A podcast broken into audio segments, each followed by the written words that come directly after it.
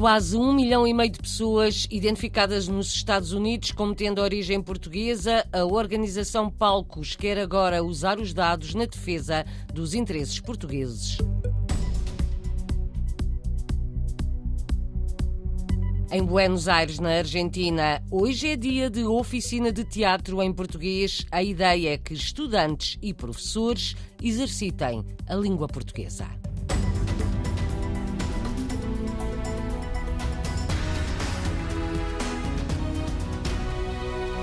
Nos Estados Unidos, a cidade de Fall River é onde vive a maior comunidade de origem portuguesa. Bristol é o condado mais português e, a nível de estados, ganha a Califórnia.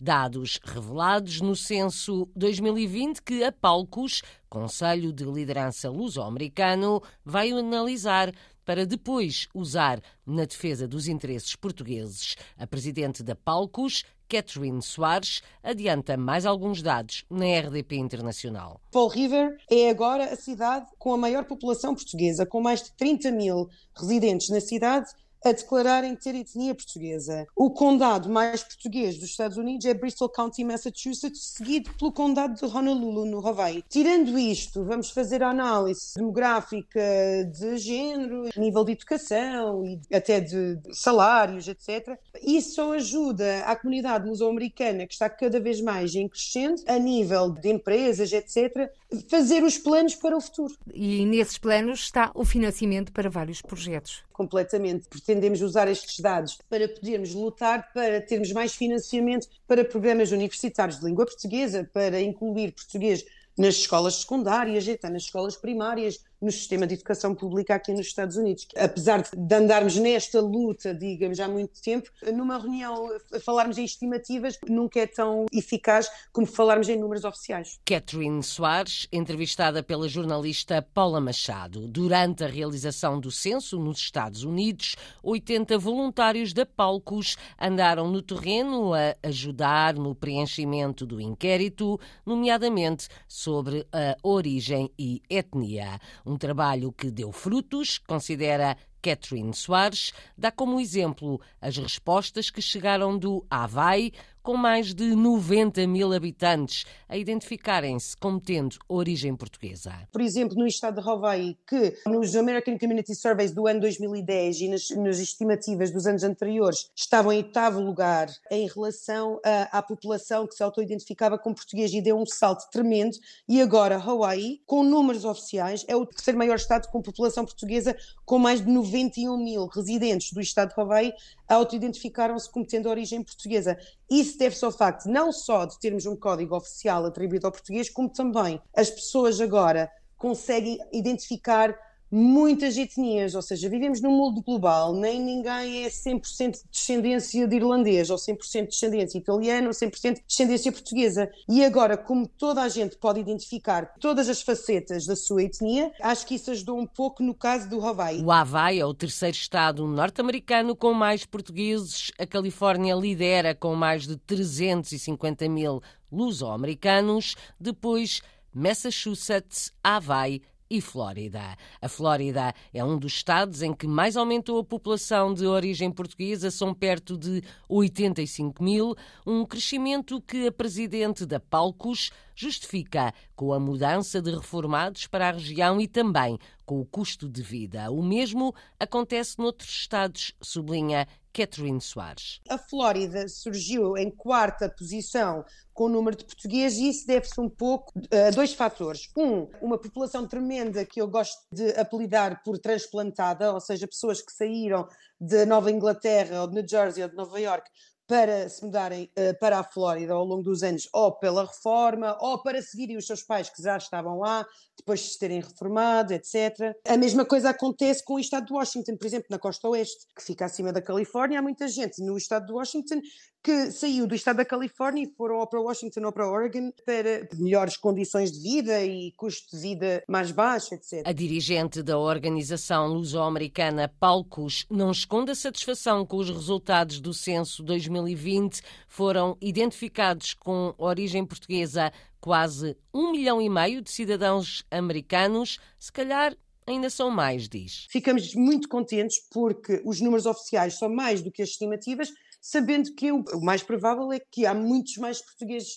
nos Estados Unidos do que estes 1.454.262. Catherine Soares, presidente da Palcos, Conselho de Liderança Luso-Americano, é convidada esta quinta-feira do programa Câmara dos Representantes com a jornalista Paula Machado para ouvir aqui na RDP Internacional, logo depois das notícias das sete da tarde.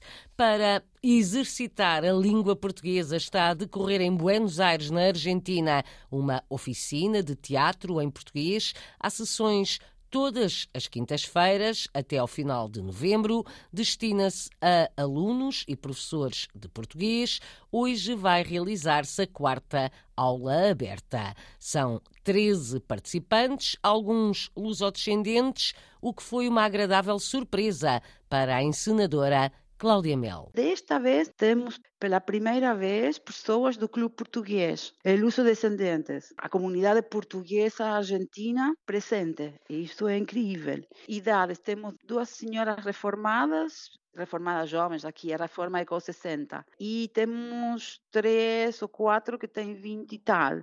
E misturam-se muito bem. Cláudia Mel dirige a oficina de teatro em português em Buenos Aires, tem ascendência galega, viveu Nove anos no Porto. É artista de teatro, dança e artes visuais. Foi convidada pelo responsável pelos assuntos culturais da Embaixada de Portugal em Buenos Aires para dirigir esta oficina de teatro em português.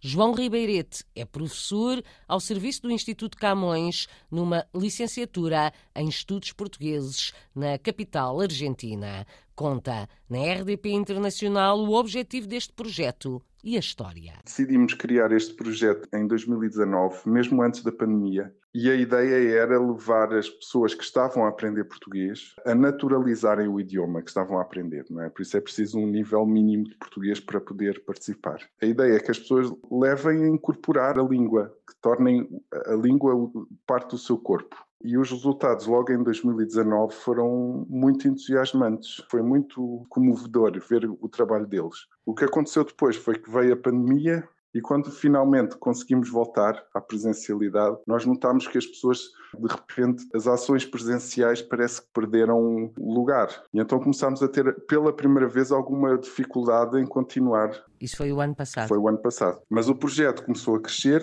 mais devagarinho, não é? E estamos muito entusiasmados. Condição serem todos estudantes de português na Argentina, neste caso em Sim, Buenos Aires. Sim, aos estudantes, professores, também há luso-descendentes, desta vez também se juntaram e nós ficámos muito contentes com isso. Quantos é que têm ligação a Portugal? Agora já são quatro. E os outros são argentinos que querem aprender português? São argentinos, são pessoas que querem continuar a aprender português. Também podem ser professores de português. Aliás, nós agradecemos muito que apareçam professores de português porque também ajudam. Há um trabalho com a língua que é preciso ser feito também. Quem é que são quanto os mais professores, professores houver, Argentina? O Camões aqui existe dentro de um Instituto de Línguas, que é o Instituto Superior em línguas vivas Juan Ramón Fernández, e aí existe aquilo que seria um curso para professores, um professorado de português. E então existe um curso superior em estudos portugueses que prepara professores de português. Quem é que e então são esses, aulas? são esses alunos. Que são argentinos. São argentinos e eu também. De Portugal sou o único. João Ribeirete, professor de português no Instituto Superior em Buenos Aires, onde é responsável pelos assuntos culturais da Embaixada de Portugal na capital argentina. Dirige também o Centro de Língua Portuguesa. A aula aberta em forma de teatro pretende exercitar os estudantes e professores de português. É um trabalho que tem muito de físico e espontâneo, conta a encenadora Cláudia Mel. Trabalhamos com improvisação, basicamente. Não seguimos uma peça, sino que é o próprio grupo que cria a peça. Eu facilito uma, umas possibilidades que e encontro umas possibilidades no grupo e facilito a saída de uma dramatização, de uma criação de uma cena com aquelas pessoas. É sempre um tema diferente e sempre fazemos uma mostra. A última foi, chamamos glossário, porque estavam algumas pessoas com sotaque e com a fala mais portuguesa e outros do Brasil, porque não estamos a falar do Brasil. Então, Fizemos todo uma encenação, uma pequena peça improvisada, com aquelas palavras que são engraçadas ou complicadas entre uma língua e outra. Fizemos outra que chamava-se Identidade, e aí havia alguns luso-descendentes, havia algumas pessoas daqui, então aquela questão da identidade da língua. Cláudia Mel, encenadora argentina que já viveu em Portugal e que está a dirigir em Buenos Aires uma oficina de teatro em português. É a quinta que acontece, vai prolongar-se até ao final de novembro. O papel da língua portuguesa como ferramenta de acesso ao conhecimento é o tema central das jornadas pedagógicas da Universidade Nacional Timor Loroçai, Hoje e amanhã há vários debates e seminários a decorrer em Dili, capital timorense. A ideia é promover a pesquisa científica e divulgar a língua portuguesa, tanto junto da universidade como do público em geral. A edição deste ano tem como tema a língua portuguesa como instrumento de acesso ao conhecimento.